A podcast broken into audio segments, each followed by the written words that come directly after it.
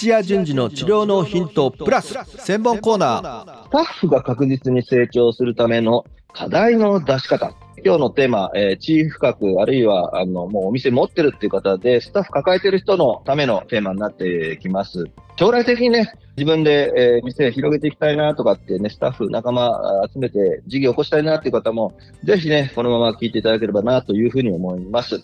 まずね、あの、スタッフ抱えていくと、そのスタッフにどんどんどんどん仕事をね、教えていってっていう、その時にですね、やっぱり、将来的にはスタッフにね、自分で仕事をね、えー、見つけ出して、まあ、手取り足取り教えることをせずにね、えー、自分で解決方法をなんとかね、探し出して、それでしっかりとその課題をクリアにして、問題解決できるとこまで自主的にやってくれたら、まあ、手はかかんないですし、まあ、あなたもね、すごく他のことに時間割けますので、楽になるかと思うので、そんなね、もう、あの、このスタッフに任せたら大丈夫だっていうぐらいね、スタッフ成長するための方法ですね。まずね、そういうふうにスタッフが能動的にね、えー、動かないといけないので、基本的には、まあ、課題を出したとしても、それをどうする、こうするっていうのは相談乗ったとしても決めるのはスタッフ自身にしてください。アイディアが出てこない、えー、どうやったらいいかわからないっていうことは知らなければありがちなんですけども、それで、そういう最初の状態でも選択肢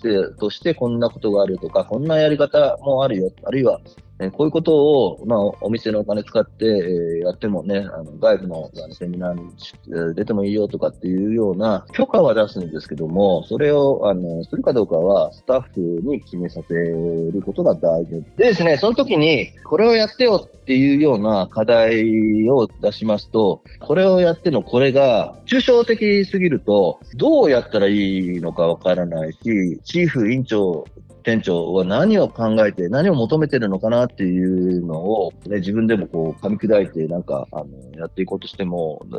全然わからないという状態になってくると、二度でも三度でもじゃないですけども、えー、期待するような成果、結果が出ないで、またやり直しみたいなのを繰り返しになってしまいます。ですので、課題を出す人は、もうできるだけ具体的に、しっかりとスタッフにやってもらうためにも、詳細に伝えるべきです。で、詳細に伝わっているかどうかっていう部分で、そこは大事になってきますので、場合によっては口頭ではなく、紙ベースだったりとか、文字にね、ちゃんとして残る形で伝えると。で何がこれ違うかっていうと、もう明確なんですね。お辞儀をね、お客さんの前でちゃんとしなさいって言って、口で伝えるのと、こういったね、お客さんが来た時には、えー、腰の角度、腰からね、あの、背筋伸ばして腰からちゃんと折るような形をして、で、両手は、えー、自然に脇にね、手揃えて、で、えー、軽くしっかりとね、手揃えてのの指を伸ばしながら、それで目線を一回お客様に向けた目線を外して、角度30度まで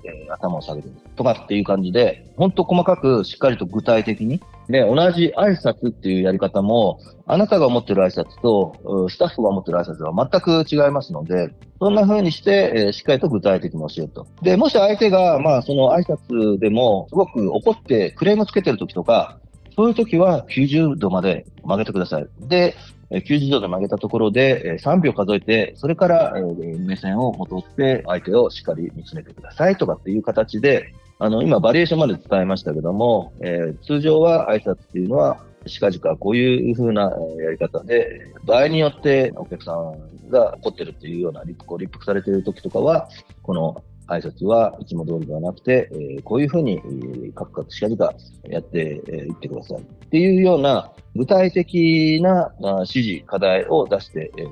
い、くっていうことが非常に大事になります。あの、これ手間なんですよ。手間なんですけども、まあ最初にこういうことを、このね、チーム、あるいはお店でまとめてね、えー、置くのもいいかもしれないですね。スタッフとしてやるべきこととかね、お店全体で貫き通す指針みたいな、そういった形で具体的なものをずらーっとね、どんどんどんどん貯めていって、まとめたもの、そういうものがあのあればですね、えー、スタッフの教育をするときに、引っ張り出して、えー、しっかりと一からこう、あの、鍛え直すということができできてきますので、まあ、今まだ何もない方は、ぜひね、えー、一つずつちょっと手間だと思いますが、二度目、三度目の時にはそれがそのままノウハウになっていきますので、しっかりとね、書き留めたりとかあしながらね、具体的な課題をスタッフに伝えることをぜひね、えー、やってみていただければというふうに思います。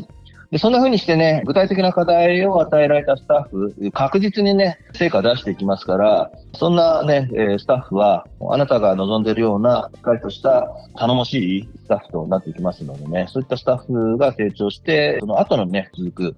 新人教育に至っては、あなたの手から離れて、そのスタッフが次のね、新人に引き継いでいくっていうようなルーティンができできていきますので、最初の一歩が非常に大事になってきます。はい、えー、今日はですね、スタッフが確実に成長するための課題の出し方ということでお話ししてまいりました。手間のかかる新人研修ですが、えー、ここの部分ね、まあ、適当にせずしっかりやることで、将来しっかりその事業が続いたりとか、離職を防げるとか、いろんなね、いい点がありますので、ぜひね、今日からやってみていただければというふうに思います。以上になります。いってらっしゃい。